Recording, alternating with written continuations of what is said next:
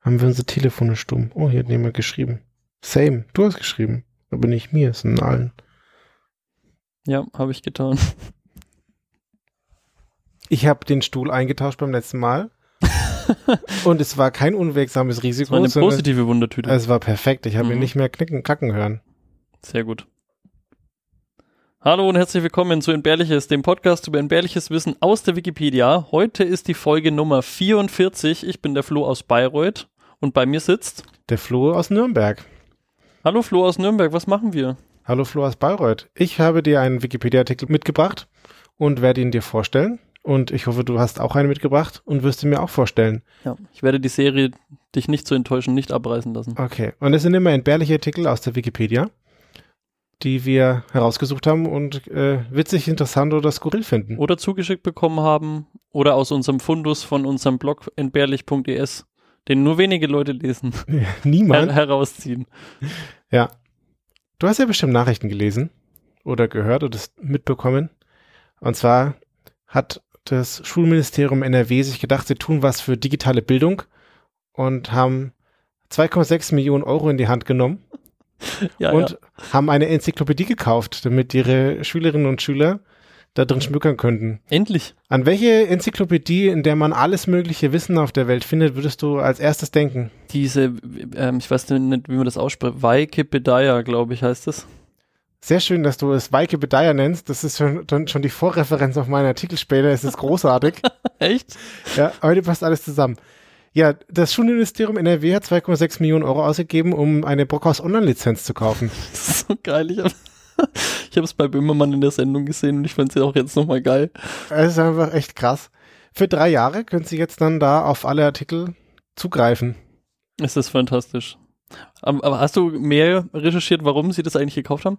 Nee, aber ich habe mal recherchiert, was die Wikipedia so an Spenden eingenommen hat, weil ich mal so, so ein bisschen das in Verhältnis setzen wollte. Mhm. Also mir ist klar, dass bei der, dass die Leute in der Wikipedia die allermeisten nicht bezahlt werden und dass so eine Blockhaus-Redaktion äh, finanziert werden muss, so, das ist mir klar. Und ich bin echt überrascht, was die Wikipedia an Spenden eingenommen hat. Und zwar gibt es da so einen Fundraising-Report, der ist von 2019 und 2020, also in Summe. Und die Wikipedia hat 124 Millionen Dollar als Spenden eingenommen. Das ist weltweit. Ein Arsch voll Geld. Und in Europa haben sie 35 Millionen Dollar eingenommen. Also das ist Teil von Total, aber so mal zur Vorstellung. Ja, ich meine, teilweise zu Recht, teilweise gibt es da auch ein bisschen Kritik, aber auf das Thema will ich jetzt, glaube ich, nicht eingehen. Aber eigentlich wollte ich irgendwie den Witz machen, dass ihr da für die Wikipedia hätten kaufen können für die 2,6 Millionen Euro. Nö. Aber nicht ansatzweise. aber ja, wär, geil. Aber wäre das Geld nicht irgendwie geiler investiert gewesen, wenn man jetzt die 2,6 Millionen Euro genommen hätte und die Leute aus der Brockhaus-Redaktion dafür freikauft, dass sie dann Dinge in der Wikipedia recherchieren, Quellen dran machen oder was auch immer. Das weiß ich nicht. Also mich hätte wirklich auch die Argumentationskette interessiert, warum sie das jetzt wirklich diesen Kauf getätigt haben. Aber ja, ist ich wollte. Es, es, es, macht für mich einfach überhaupt keinen Sinn. Ich wollte eine Verschwörungstheorie spinnen, aber ich bin gescheitert. Ich wollte sowas mir ausdenken, wie, dass die Redaktion in NRW sitzt oder so. Aber das, da bin ich dran. Also, da habe ich keine, keine Beziehung gefunden, die das jetzt irgendwie unterstellen würde. Hm, ja. Hit it, Joe!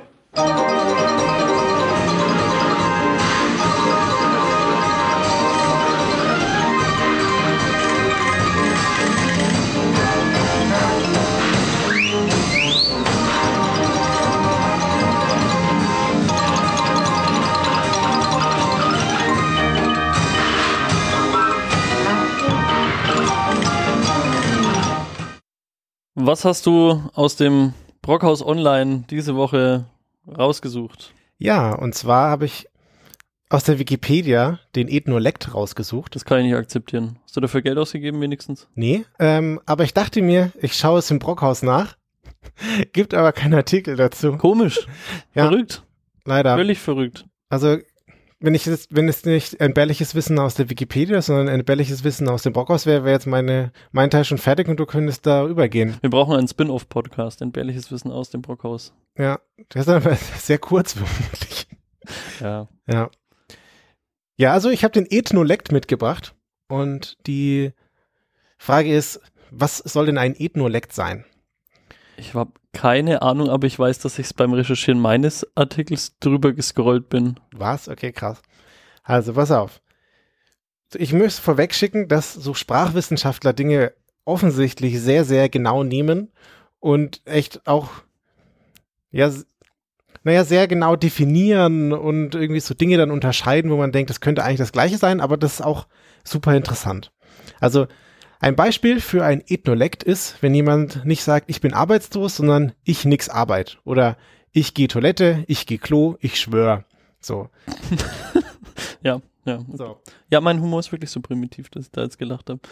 So, und also, was ist das? Naja, es ist der Sprechstil einer sprachlichen Minderheit, könnte man jetzt so definieren. Zum Beispiel, wenn du jetzt irgendwie als Migrant in ein anderes Land gehst und du kannst die Sprache nicht, dann hast du da Probleme, das, die Sprache sofort zu sprechen. So, das heißt, du lernst es mhm. und dann schleichen sich da so Dinge ein, weil du viele Fronten hast, an denen du gleichzeitig kämpfst. Also du kannst den Wortschatz nicht, du kannst die Aussprache nicht und äh, dann versuchst du dir zu, zu, zu irgendwie zu helfen. Mhm. Und die Definition von Ethnolekt jetzt ist, dass du einen Sprechstil hast, eine sprachliche Minderheit und der so ein bisschen typisch ist. Also es ist jetzt nicht einfach irgendwelche random Fehler, die du machst, sondern du machst gewisse Dinge mehr ah. oder weniger häufiger auf die gleiche Art Nach und Weise. Nach einem bestimmten Schema. Genau. Und da gibt es jetzt auch keine Einheitlichkeit. Also es ist einheitlich, aber auch gleichzeitig nicht. Weil es ist jetzt nicht, alle Leute, die aus der Türkei red kommen, reden alle so. Mhm. so. Das gibt es nicht. Aber es gibt schon so Häufungen, dass eine Gruppe von Menschen eher diese Art von Sachen macht und eine andere Gruppe andere Sachen jetzt macht. quasi ist IBIMS ein Podcaster, ist das auch ein Ethnolekt? Nee, so da kommen wir später, Sprache, da, da kommen wir später zu. Okay. Ich habe ja gesagt, da wird sehr genau unterschieden. Mhm. Und wie bin ich überhaupt auf das Thema gekommen? Naja, ich hatte mal so eine Deutschlehrerin, das ist die Gisela, die möchte ich grüßen. Sie wird diesen Podcast niemals hören, weil das Internet ist böse. Und die hat sich immer sehr darüber aufgeregt, wenn Leute, naja, so gesprochen haben. Also sie ist, ich meine, sie ist Deutschlehrerin. Ne? Mhm. So, findet sie nicht geil, wenn jemand sagt, ich schwöre. So, weil das ist halt nicht korrekt. Und sie hat das halt fertig gemacht, weil sie sagt, naja, die Leute können nicht richtig Deutsch reden, die sollen sich da irgendwie drum bemühen. Obgleich sie aber auch sehr tolerant war. Also die war schon eher so im linken Spektrum zu verorten. Mhm. Und das war super spannend, weil das hat sie super fertig gemacht und dann habe ich irgendwo den Begriff Ethnolekt aufgeschnappt und habe dann gleich hier gegenüber geklugscheißert, dass die Leute das ja. Oh, du warst bestimmt ihr Lieblingsschüler bis ans Ende des Jahres. Tatsächlich konnte sie mich sehr gut leiden. Ähm, man konnte mit ihr auch sehr gut streiten. Ah ja. Und sie hat nicht anerkannt, sie wollte nicht anerkennen, dass es so eine Art Ethnolekt gibt. Und das passt heute wie die Faust aufs Auge, weil die Wikipedia war für sie auch der Feind. Und ich war natürlich großer Was? Fan. Ja, da kann ja jeder auf der ganzen Welt alles reinschreiben und dann ist es falsch. Und das finde ich umso witziger, dass es das Wort Ethnolekt in meiner Wikipedia gibt und in ihrem Brockhaus nicht. Ja. Ja. Ist aber eigentlich auch eine schwierige Ausrichtung. Also wenn du mich, wenn man so jetzt direkt drüber nachdenkt, was, was der Duden ist, nämlich das Abbild des größten Common Sense in einer Sprache. Ich meine, sie bilden mhm. ja nur den Sprachgebrauch ab, auf den sich die, viele Leute einigen können. Ja. Und dann ist doch ein Ethnolekt eigentlich nicht gegen die Regeln, sondern nur die Schwelle, die 5%-Hürde quasi ist noch nicht überschritten, sodass es in den Duden reinfindet, oder? Möglicherweise. Kommt wir später nochmal darauf zurück. Okay. Okay, also jetzt habe ich schon mal kurz angerissen, aber jetzt nochmal richtig. Wie es entsteht so ein, so ein Ethnolekt? Ja, also Migranten kommen in ein fremdes Land, Überraschung, und können die Sprache nicht. Also sie haben Probleme mit der Aussprache, sie haben nur den kleinen Wortschatz, sie können die Grammatik nicht. Und pass auf, sie benutzen unidiomatische Formulierungen. Habe ich ausgeschaut, was das sein soll? Mhm. Naja, die sagen halt nicht so Dinge, wie man sie halt so sagt. Also jetzt nicht Redewendungen, aber man, man sagt halt Dinge auf eine bestimmte Art und Weise, wenn man da irgendwie das mit der Muttermilch aufgesaugt hat. Und dann kann man das auch irgendwie so ein bisschen anders sagen und dann fällt das auf, dass man nicht irgendwie Native Speaker ist. So. Und wenn man das halt dann nicht so gut kann, dann ist da so ein bisschen, dann nennt man das auch äh, Pidgin-Sprache, so, weil du das halt eben nicht richtig aussprichst. Und jetzt ist die Frage, können denn die Leute wirklich kein Deutsch? Und das ist der Streitpunkt, den ich dann mit meiner Deutschlehrerin hatte. Mhm.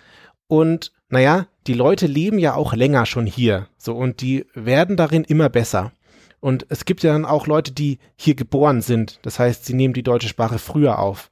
Und dann gibt es auch die zweite und dritte Generation und die Leute lernen das auch in der Schule.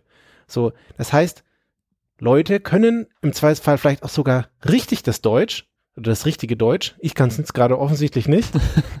also Leute können richtiges Deutsch, aber sie tun es vielleicht nicht. So, das heißt, die Antwort, können sie kein Deutsch, ist nein, weil sie können es. Mhm. Und die Leute können zum Beispiel auch die Sprachform richtig bilden. Zum Beispiel, wenn man jetzt irgendwo anruft, situationsbedingt. Wenn du jetzt beim Amt anrufst, dann redest du vielleicht anders. Und jetzt ist wieder die spannende Frage, was ist dann der Unterschied zu einem Dialekt? Ja, weil bei einem Dialekt redest du ja vielleicht auch komisch und sprichst die Dinge nicht hoch, offensichtlich nicht Hochdeutsch aus und benutzt da vielleicht irgendwelche Wendungen, die man im Hochdeutschen nicht kennt. So. Mhm. Und da gibt's dann jetzt, das ist das, was ich meinte, mit man kann sehr genau unterscheiden, ja, es gibt jetzt den Ethnolekt, aber es ist kein Dialekt, weil ein Dialekt ist vielleicht irgendwie was Gutes und ein Ethnolekt ist dann was Böses, Schlechtes. Naja. Aber. Es ste ste steckt in Ethnolekt Ethnologie drin? Ist das da? Ja, nee, daher? Ethnie. Ja, okay. So. Okay. Und wir waren noch nicht fertig mit Unterscheiden, ja? Also, es gibt primären Ethnolekt, sekundären Ethnolekt und tertiären Ethnolekt. Okay, also primärer Ethnolekt ist, dass du eine gleichsame Sprechweise hast mit einer ethischen Minderheit. Also das sind Leute, die wirklich ins Land kommen und die Sprache nicht richtig können und vielleicht ihre Heimatgrammatik oder ihre von ihrer nativen Sprache die Grammatik auf das Deutsche anwenden oder so. Oder auch Deutsche, die Grammatik dann aufs mhm. Französische anwenden oder ja, so. Ja.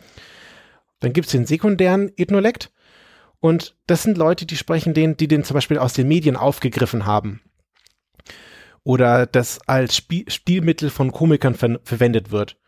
Oder die dann so Leute nachmachen und es dann auch so ein bisschen literatische Sprechweise, so weil man das schon irgendwo aufgeschrieben hat. Mhm. Mhm. So, und jetzt ist, okay, das haben Leute, weil sie es so gelernt haben oder nur so können.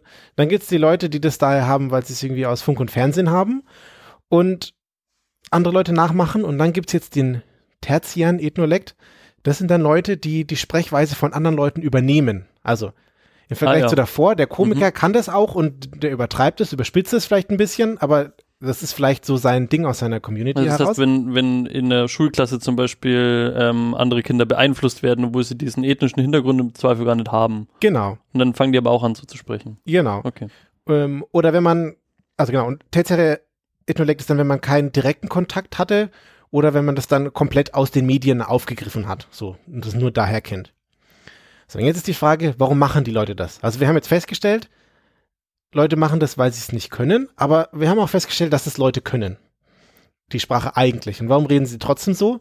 Naja, man hat dadurch so einen stärkeren Zusammenhalt von Gruppen. Also wir sind ja bemüht, Hürden zwischen verschiedenen Menschengruppen abzubauen, aber ich denke, wir sind uns einig, dass es immer noch so Grüppchen gibt, die sich bilden.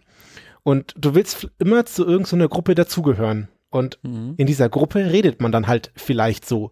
Genauso wie man irgendwo in Bayern auf dem hinterletzten Kaff halt auch seinen Dialekt spricht und der Stadtbürger sich vielleicht dadurch abgrenzt, dass er das nicht mehr tut oder so.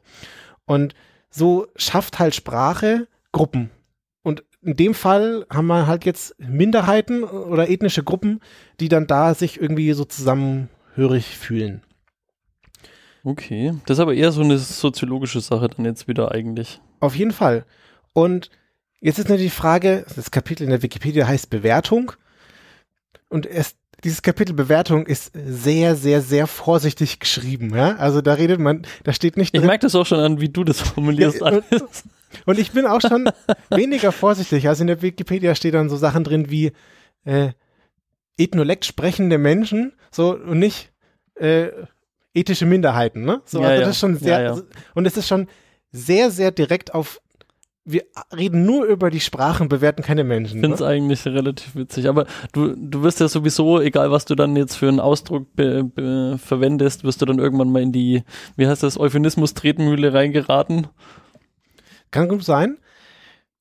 Es gibt jetzt verschiedene Leute, die sich dazu geäußert haben und verschiedene Sichtweisen und die will ich jetzt mal wiedergeben. Und zwar gibt es eine Frau Insil Dirim und die sagt, naja, wer sich darüber lustig macht, das ist Rassismus. So. Die Frage ist, warum ist das so? Naja, sie sagt, das ist nicht komisch, sondern es ist halt eine ganz normale Adaptionsform einer Sprache. Und sie sagt halt, naja, Dialekte machen das auch. Und wo ist jetzt da der Unterschied? Wie hm. grenzt sich das jetzt ab? Boah, fuck, das ist super hart. Das ja? ist super hart. Weil du kannst ja nicht bei, wenn Franken über Oberpfälzer sich amüsieren, da auch nicht von Rassismus sprechen. Das geht ja dann wiederum nicht. Genau. Und so ist, ist irgendwie interessant, ja. Und sie sagt halt, naja, wo grenzt sich das ab? Und das eine hat irgendwie Akzeptanz und Wertschätzung und das andere, dem wird dann so naserümpfend gegenübergestanden. Boah, das ist super heftig. Also es gibt ja eigentlich keinen wirklichen, äh, du kannst ja nicht differenzieren zwischen den beiden Arten. Das ist super hart. Genau, aber irgendwie tun wir es ja. Ja, irgendwie schon. Dann gibt es einen Uwe Hinrichs, der ist, sag ich mal, so ein bisschen Mittelposition, der sagt, naja, die, die Fehler oder in Anführungsstrichen Fehler, die gehen irgendwann in die Muttersprache über. Okay. Und man kann irgendwann vielleicht nicht mehr so richtig ausmachen, was richtig und was falsch ist. Äh, da sind wir jetzt auch wieder so ein bisschen beim Duden, der das, die aktuelle Sprache abbildet. Ne? Und naja, wenn viele Leute so reden, dann gehen die Muttersprachler vielleicht dazu über, diese Fehler weniger zu sehen oder weniger zu korrigieren, weil du willst ja jetzt auch nicht irgendjemanden ständig korrigieren und vielleicht ist dir auch einfach egal, so die Person soll halt so reden, wie du möchtest, wie sie möchte oder wie sie kann. Da ist sie jetzt nicht kein, ich habe ja, ja. da prinzipiell kein Hemmnis mit. Es, es, wäre ja theoretisch eine feindliche Übernahme der deutschen Sprache möglich, wenn jetzt zum Beispiel genügend Leute falsche Grammatik benutzen und es sich halt dann deutschlandweit ausbreitet, dann wäre irgendwann mal der Duden, was ja nicht direkt ein Regelwerk ist, aber dazu gezwungen, das aufzunehmen und dann wäre es ja quasi so. Genau. Und was der Uwe Hinrichs dann sagt, ist, was passiert? Naja, die Grammatik wird reduziert, also weil Leute, also wenn Leute, die die Grammatik nicht voll beherrschen, die immer mehr werden oder diese Sprache häufiger vorkommt, dann wird die Grammatik auf jeden Fall reduziert. So einmal als nüchterne Feststellung. Und der sagt dann, der innere Zusammenhalt von Satzteilen wird dadurch auch gelockert, also weil die das irgendwie mehr wurscht ist.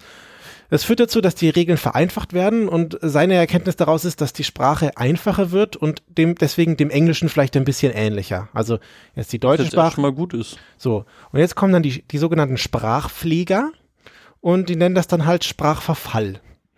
So. Das ist jetzt dann, weiß ich, behaupte ich jetzt, das ist hier irgendwie Verein Deutsche Sprache die dann sich darüber beschweren, dass die Leute das Wort Internet benutzen. Mhm. Und eigentlich weiß ich nicht, ob die wirklich Probleme mit der, mit der deutschen Sprache Weltnetz, haben. Weltnetz. Weltnetz. Genau. Witzig, für das Wort Sprachverfall gibt es übrigens keinen Wikipedia-Artikel. Gut. Und jetzt kommt dann der Jürgen Trabant. Ist das jemand Bekanntes? Oder war, nee, war, war die ich, Vorrednerin schon jemand Bekanntes? Ich habe okay. alle drei Namen noch nicht gehört. Ich okay. wollte nur quasi darstellen, dass das verschiedene Sichtweisen auf die gleiche Sache sind mhm. und alles so ein bisschen interessant ist. Und also wir hatten die erste Person, die das irgendwie äh, gut findet, beziehungsweise kritisiert, dass man da jetzt nicht Dial zwischen Dialekt und Ethnolekt unterscheiden soll. Dann kam der Uwe, der hat gesagt, was da jetzt einfach nur stattfindet. Dann hatten wir jetzt die Sprachpfleger, die das äh, super scheiße finden. Mhm. Und jetzt kommt der Jürgen Trabant und sagt, dass er halt alle Sichtweisen kritisiert. Also zum einen. zum mit einen, der Gesamtsituation unzufrieden. Der sagt jetzt, man soll das nicht zu so einer romantischen Fantasie heraufbeschwören, so, weil es sind im Zweifelsfall vielleicht auch einfach nur Fehler. Hm. Auf der anderen Seite sollte man das auch nicht pauschal ablehnen, weil alles böse und schlimm ist. Und er sagt, ja, die eigentliche Gefahr ist, dass das Englische irgendwann die deutsche Sprache ersetzt. So. Hm. Meine Schwierig. Meine Zusammenfassung davon ist, naja, man kann es auch übertreiben. Es ist alles so super fließend. Ja. Das ist ja das, das ist das, was man ja oft sieht, ist, dass man da irgendwie akademisch das alles in Kategorien einsortieren will oder so, aber das ist so fließend, dass du es eigentlich gar nicht mehr kannst. Mhm. So. Wir hatten jetzt Ethnolekt und wir hatten Dialekte. Aber was ist denn, wenn ich jetzt statt Wikipedia Wikipedia sage und statt Avocado Avocado? Ist es jetzt Ethnolekt oder ist es ein Dialekt? Beides falsch. Es ist ein Soziolekt. Ach so? Okay. Ach, ja. scheiße. Ein Soziolekt ist auch eine Gruppensprache. Mhm. Und dadurch definieren sich soziale Gruppen. So, und das ist halt quasi wieder eine andere Art von Menschen, die das tun. Also der Ethnolekt kommt daher, weil Leute möglicherweise aus einer Ethnie kommen und aus, in diesem Umfeld Fehler haben und die übernommen haben. So, der Dialekt kommt daher, weil man regional so eine Verbundenheit hat und da spricht man halt so und da findet sich die Gruppe zusammen. Aber wenn jetzt dann Leute sich irgendwie in der Computergruppe treffen und die ganze Zeit von Avocado, Avocado, Avocado reden, dann kommen die vielleicht nur, ja, also jetzt in der Computergruppenbeispiel kommen wir vielleicht irgendwie alle hier aus der Region. Aber wenn sich da sowas dann einschleicht, dann hat das so eine soziale Gruppe, die sich da definiert hat und dann da ihre eigene Sprache so ein bisschen erfindet. Und das ist dann halt auch nur in dieser Gruppe verständlich und wird auch nur da verwendet. Also wenn ich jetzt mit meiner Mutter über Avocado rede, dann versteht die das nicht und Hm. findet es vielleicht auch nicht witzig. So muss ich ihr erklären, was auch immer. Mhm. Aber das ist nicht das, was sie sagt. So mit meiner Mutter habe ich vielleicht irgendwelche anderen Sprachwitze, die wir benutzen Ja, und genau. unsere eigene Sprache haben. Ja. So und Warum macht man das? Naja, man grenzt sich da halt einfach mit von anderen Leuten ab. So, also es macht mir jetzt nicht bewusst, um die anderen auszugrenzen, aber äh, wenn man sich zusammenhält, dann grenzt man offensichtlich andere aus. Und jetzt gibt's da halt Weil man auch halt damit auch, das ist ja auch ein Werkzeug, um schnell erkennen zu können, ob der zu, zu der sozialen Gruppe dazugehört oder nicht. genau Also ich meine, den Schublade auf, Avocado-Witz, den kann man ja auch so kennen. Schublade auf, Avocado rein, Ja. Schublade wieder zu. Genau. So, und wie definiert sich das jetzt? Naja, also man kann es jetzt in Schichten machen. Also Oberschicht spricht vielleicht anders als die Unterschicht, weil du vielleicht auch irgendwie andere Probleme hast. Dann kannst du auch so Berufs- und Fachsprachen haben. Aber da redet man dann häufiger auch von Funktiolekten. Ach komm, du verarsch mich doch. Ähm, dann gibt es das halt auch als Jugendsprache. Also Na, das ist jetzt die IBIMS-Fraktion, oder? Genau. So, also das ist halt auch, das ist eine soziale Schicht, ja, die Jugendlichen und deswegen EBIMS 1 Jugendschicht. Dann hat man Hobbygruppen, das ist jetzt dann vielleicht die Computergruppe, wenn wir irgendwelche anderen Sachen komisch aussprechen. Und dann gibt es das auch nochmal als Gaunersprache, so, weil du vielleicht Leuten was sagen willst, aber, also dich über irgendetwas unterhältst und dann brauchst du bestimmte Begriffe, die es in der Allgemeinheit nicht gibt. Aber das unterscheidet man jetzt kategorisch dann oder also das sind das Unterarten ist doch- von Soziolekt quasi. ja, ach so, okay. Mhm. Ja. Aber warum jetzt gerade die Gauner als spezifische Gruppe ihre eigene Kategorie bekommen, hat sich jetzt mir nicht erschlossen. Ist jetzt nur ein Beispiel. Vielleicht ist, ist, ist Gauner auch so ein bisschen Berufs- und Fachsprache, aber auch nicht so richtig, also weil es kein richtiger Beruf ist. Kapitalismuskritik, willkommen bei Entbehrliches. So, jetzt hatten wir ganz viele Lekte und eine Zusammenfassung könnte davon einfach sein, dass man das Ganze zusammenwirft und einfach nur Sprachvariation sagt. Ja, Genau. Und damit bin ich fertig mit meinen Lekten. das war sehr schön. Das hat mir sehr, ich habe viel gelernt jetzt. Ich habe sehr viel gelernt und auch neue, ähm, neue Differenzen zwischen einzelnen ja, Themengebieten oder so äh, erschlossen. Und auch neue innere Konflikte habe ich jetzt dank dir. Ja. Zwecks Dialekt und Ethnolekt. Gern geschehen. Danke. Ja, ich fand das auch super spannend und ich habe mich auch erwischt, dass ich das halt, ich schwöre, am Anfang super witzig fand und dann eigentlich dachte ich, hm, ja, warum ist das jetzt irgendwie witzig? ist so ein Arsch einfach. aber was anderes ich bin da auch noch voll, voll reingetappt einfach. naja, zu Recht. Der Beweis, dass wir uns nicht vorher absprechen. Ja, ja.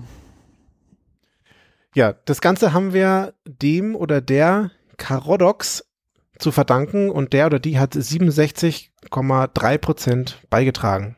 Dankeschön und Ja. danke Wikipedia. Dankeschön, Wikipedia und lieber oder liebe Autorin oder Autor. Das war sehr schön. Danke nochmal. Ich bin jetzt gespannt, was du mir mitgebracht hast. Ich habe was anderes dabei und zwar Spiegelneuronen. Die kennst du mit Sicherheit, Das habe ich schon mal gehört. aber es ist so ein bisschen unklar. Also man kennt wahrscheinlich diesen Begriff Spiegelneuronen aus ähm, irgendwelchen Gesprächen, weil das war 2010 oder 2015 oder so mal ein bisschen in den Medien auch. mhm. Und generell geht's äh, es handelt sich um Nervenzellen, Mhm. wo du messen kannst, wenn bei einer Beobachtung, also du als Person beobachtest jemand anders und bei der Ausführung von einer Tätigkeit. Nehmen wir an, du benutzt so einen Hammer oder der fällt dir auf den Fuß und in dem Gehirn, das zuschaut, kannst du irgendwie sehen, dass da ähnliche Vorgänge ablaufen wie bei dem, wo es eigentlich, der Mhm. die Tätigkeit eigentlich ausführt. Okay, ja. So, also soweit äh, kanntest du das, denke ich. Ja, und ich habe, mir fallen da gleich so Experimente ein, aber ich bin lieber ruhig, weil du kommst bestimmt noch damit um die Ecke. Im Zweifelsfall schiebe ich sie Ich habe nach. gar nicht so viele Experimente dabei. Also, bei den Spiegelneuronen haben wir jetzt gerade schon besprochen, Nervenzellen. Mhm.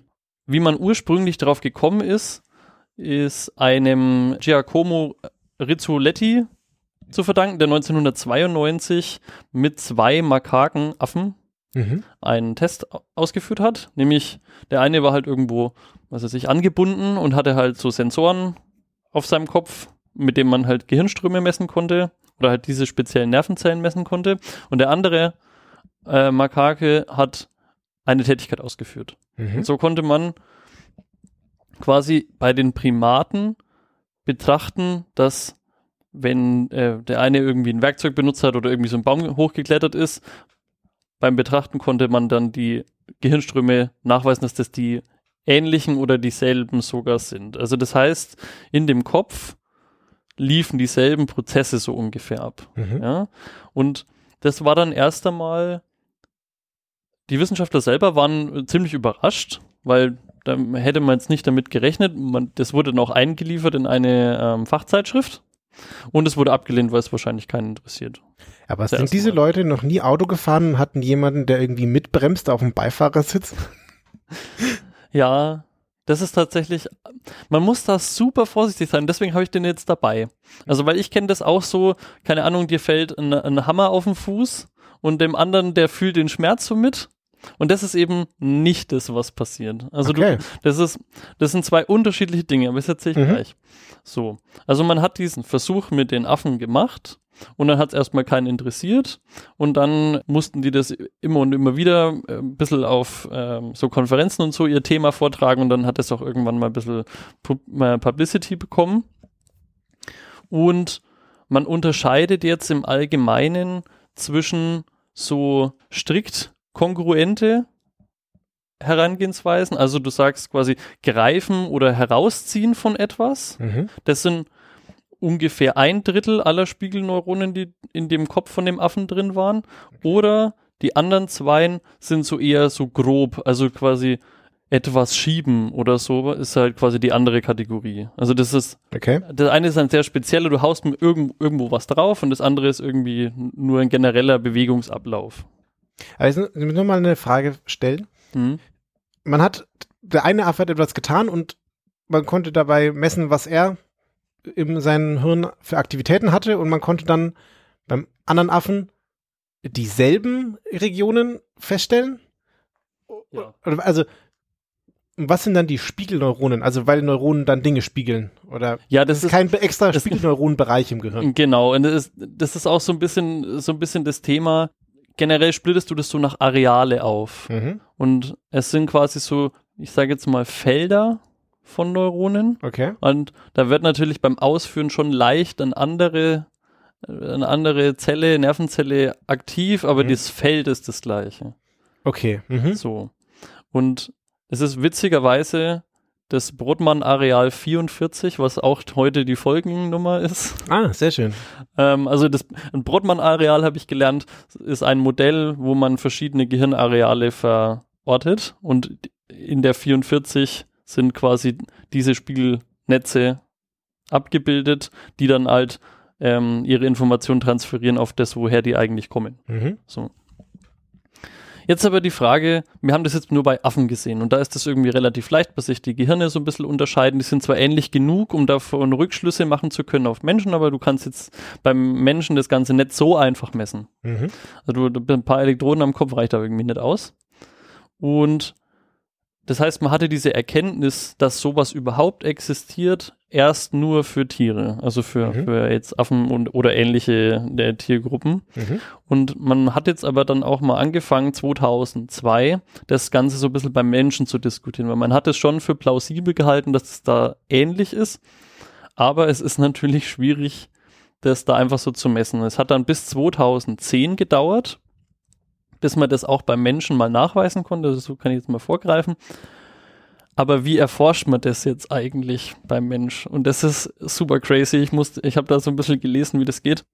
Also um das wirklich messen zu können, musst du den, den, den Kopf aufmachen Okay. und da Sensoren rein transplantieren. Also ich hätte Äh, jetzt so- transplantieren, einpflanzen halt. Okay, ich hätte jetzt sowas gedacht wie Computer, äh, Computertomograph stecken die Leute rein und dann sieht man da schon was blinken. Nee, weil das, das, das gibt irgendwie, also ich kenne mich da super wenig aus, aber so ähm, Nervenzellen sind irgendwie so eine kleinere Einheit als ganze Areale. Und Mhm. Areale Ah. kannst du irgendwie messen, aber Nervenzellen sind zu klein, als dass du sie jetzt mit sowas erfassen kannst anscheinend.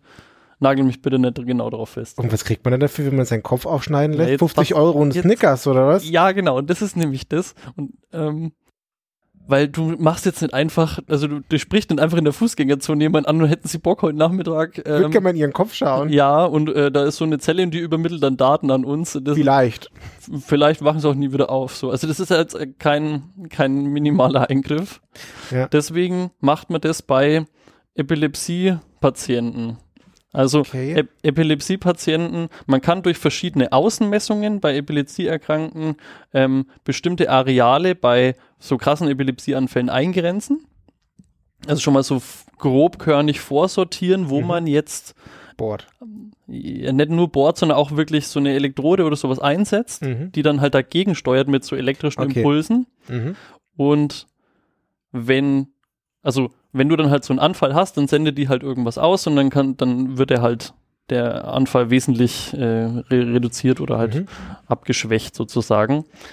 Und wenn man den Kopf dann da schon mal offen hat, Mhm. dann kann man den Patienten auch noch fragen, ob er jetzt Bo vielleicht Bock hätte, da auch noch die Da- so andere Daten so ein bisschen so ein abzu abzugeben äh, für die Wissenschaft, for Science. Ja, okay, ist krass. Und ich stelle mir das so krass vor, weil du bist da so ein Epilepsiekranker im Krankenhaus und dann äh, kommt da dieser ähm, OP-Bericht und alles und tralala und dann Mhm. unterschreibst du da irgendwas und hast so einen Haken vergessen, so Opt-out, nicht angekreuzt und auf einmal möchten sie Diagnosedaten an die Wissenschaft senden, um, Ja, ja. um Fortschritte bei den Spiegelneuronen zu überprüfen. Ah, Das, also das ist die Herangehensweise, wie man das bei Menschen macht. Und denn, also du hast es dann im Kopf, das wird auch wieder entfernt. So. Aber so auf diese Weise wurden jetzt 2010 Daten von 1177 Neuronenableitungen bei 21 Patienten veröffentlicht. Okay. Also das haben die 21 Patienten haben da eingewilligt, das zu tun. Sind nicht viele und gleichzeitig ziemlich viele.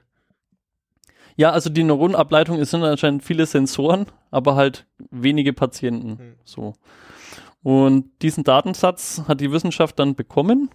Und aufhand von, aufgrund von diesen Daten konnte man dann, also natürlich musst du, das Einpflanzen allein nicht, du musst schon auch noch beim, bei ein paar Versuchen dann schon noch mitmachen auch. Ja. Also weil du kannst ja das Ja, jetzt, beim einfachen Laufen durch die Stadt hilft das jetzt Du nichts. musst ja auch spiegeln gucken. Genau. Und dann wurde das auch da bestätigt. Das heißt, es ist quasi geklärt, dass das auch bei Menschen geht. Mhm. Aber es gibt jetzt, und das ist eigentlich der Grund, den ich anfangs so an, ein bisschen angeteasert habe, es gibt jetzt da so einen so ein Analogieschluss, der, der so ein bisschen so ein Trugschluss ist, bisher zumindest, Mhm. nämlich, dass das auch, also wir haben die ganze Zeit über Körper und halt Bewegungsabläufe gesprochen, aber für Gefühle Ja. ist überhaupt nicht bestätigt. Also Okay. ich nehme den Hammer und hau auf irgendwas in der Wand, triggert das die Spiegelneurone. Das ist nachgewiesen, Mhm. wenn du mir zuschaust. Wenn ich mir den Hammer auf den Fuß fallen lasse und dir das auch weh tut, dann das ist nicht nachgewiesen, dass es das tut. Es gibt eine Vermutung, also es wird in der Wissenschaft diskutiert, ob die auch Mitgefühl oder halt Emotionen transportieren können, aber eigentlich ist es bisher so eher so Common Sense, dass es auf einer höheren, auf einer wesentlich höheren Mhm. Ebene, nämlich so, ja, wie gesagt, so einer em empathischen Ebene halt schon abläuft und auf dem niedrigen Level eines, einer Nervenzelle das nichts aussondert. Also du, du hast aber eher sozial, auf sozialer Ebene gelernt, das tut dem jetzt weh, das ist kein schöner Schmerz, ich kenne das schon, weil ich war auch schon mal so dumm so Mhm. und, und deswegen fühlst du da eher mit. Hat aber nichts Okay. mit der Nervenzelle Ja. zu tun. Okay. Der, das Ding ist, dass Menschen, die die Spiegelneuronen kennen, das oft fälschlicherweise mit Empathie verwechseln. Mhm. So. Okay. Mhm. Für, also soweit zu den eigentlichen Spiegelneuronen, aber für diese Empathie-Sache habe ich noch jetzt drei Dinge noch mit rausgesucht. Mhm. Nämlich Also so, das ist jetzt so, man kann sich jetzt so ein bisschen die Trivia-Abteilung zu dem, zu dem äh, eigentlichen Wikipedia-Artikel jetzt vorstellen. Es gibt nämlich noch das Couvade-Syndrom. Das ist, wenn, ähm, also Wissenschaftler bezeichnen dieses Phänomen äh, als, als sozusagen Schwangerschaftssymptomen beim Mann. Okay. So, also wenn die Partnerin irgendwie schwanger ist, dann wird der Mann äh. Ge Gewichtszunahme, Stimmungsschwankungen, anwachsender Bauch, Erbrechen, vor allem bei besonders mitfühlenden Männern ähm, werden laut Forschermeinung Parallelschwangerschaften oder Sympathieschmerz ähm, au au ausgeprägt. Das fand ich interessant, weil das halt genau das beschreibt, was ich gerade gesagt habe. Also du hast du, du fühlst mit einem Menschen eher so empathisch auf sozialem Level mit, anstatt dass das wirklich so auf wirklich tiefer Ebene Ja. du das mitspürst. Es gibt auch noch den Carpenter-Effekt. Also Carpenter wie Holzbearbeitung, Schreiner, so. Mhm. Und da ist eher so die Nachahmung mechanischer Tätigkeiten, die du automatisch machst. Also zum Beispiel, wenn du jetzt jemanden zuschaust, wie er in einem Ruderboot sitzt, dann äh, sind deine Arme zum Beispiel eher verleitet, diese Ruderbewegung auch zu machen, Mhm. als äh, wenn du halt nicht hinschaust. Okay. Das ist ein blöder Vergleich. Aber und diesen Effekt, den Carpenter-Effekt, den machen sich auch viele so okkulte Praktiken irgendwie zunutze. Kennst du das ähm, so Gläserrücken, Ja. sowas? Und das ist irgendwie auch das. Also da, da ist dann, dann alle machen das ja zusammen so Mhm. und dann das Kollektiv entscheidet dann ja eigentlich, auf welchen Buchstabe das so gezeigt wird, aber da, da spielen auch ganz viel immer Erwartungshaltung mit Ja. und ganz viel so ähm, Unterbewusstes, was jetzt auch nichts wiederum mit den Spiegelneuronen zu tun hat, aber so in dieselbe Kategorie Mhm. fällt. So. Ja, und, und als letztes habe ich noch die Gefühlsansteckung. Das ist ein eigener Wikipedia-Artikel, der wirklich dann das Ganze eher so generalisiert. Also, wie gesagt, der, ob das jetzt dann der runterfallende Hammer oder der, was weiß ich, Liebeskummer oder der ähm, Depression wegen Arbeit, sonst irgendwas halt anspricht, das ist alles so Gefühlsansteckung, dass du einfach empathisch bist. Mhm. So. Ja, okay. Das ist auch nochmal ein eigener Artikel, die, ja, aber alle irgendwie sehr, wie sagt man das, relatiert sind zueinander, finde ich. Mhm. Fand ich sehr schön. Sehr schön, interessant. Ja, was ich vorhin mit Experimenten meinte, aber das ist äh, eine andere, andere Baustelle. Das war so, Leute haben ihre Hand hingestreckt, aber in eine Schachtel, in die sie nicht reingucken können. Und dann haben sie auf einem Bildschirm oder irgendwo anders haben sie eine Stoffpuppe gesehen, wo dann auch der Arm war. So, Mhm. sie konnten den Arm von der Stoffpuppe sehen, aber ihren eigenen nicht mehr. Und dann ist jemand hergegangen und hat auf den, auf den, mit dem Finger auf den Arm von der Stoffpuppe getippt und jemand hat auch auf die Hand von der Person getippt. Ja. Und das haben sie halt ein paar Mal gemacht und immer zeitgleich. Und dann ist jemand gekommen und hat, ist mit dem Messer auf den, auf die Stoffpuppe Ja. draufgegangen und die Leute haben dann alle ihre Hand weggezogen. Und ich dachte, dass das was mit, mit Spiegel gemeint war, aber das nee, ist was anderes. das, ist- das ist ein bisschen was anderes, aber aus, aus solchen Versuchsreihen, da gibt's super, super witzige Dinge. Auch, dass du ähm, deinen Arm auch in so eine Box reinhältst und dir dann quasi eine leicht versetzte Spiegelansicht von deinem Arm gezeigt wird, also visuell. Mhm. Und es dauert nicht lange, bis du, also der Arm ist dann für dich optisch ganz woanders, als wo dein eigentlicher Arm ist. Und es dauert nicht lange, bis dein Gehirn annimmt, dass das dein legitimer Arm ist, den du da gerade bewegst. Und du fängst an, ihn so zu bewegen, als wäre das Spiegelbild oder das, was du siehst, die eigentliche, ähm, die eigentliche Position deines Arms. Und deswegen greifst du dann auch nach Dingen, die da halt nicht sind. Aber das ist für dich völlig normal. Ja, dieses Hirn ist schon echt eine ziemlich geile Erfindung. Ja, eff- genau. So, zu verdanken haben wir den Artikel der oder dem Seidmann Mhm. mit 80 Prozent. Ja, Dankeschön. Gut. Das wäre es von meiner Seite gewesen. Ja, Dankeschön. Äh, Sehr spannender Artikel. Da muss ich mal in meinem Hirn ein bisschen rumkramen. Mhm. Und dann wollen wir uns auch bei unseren Hörerinnen und Hörern bedanken fürs Zuhören Und der Wikipedia. und der Wikipedia und allen Autorinnen und Autoren. Und wir freuen uns aufs nächste Mal. Bis dann. Ciao, Bis ciao. dann. Ciao.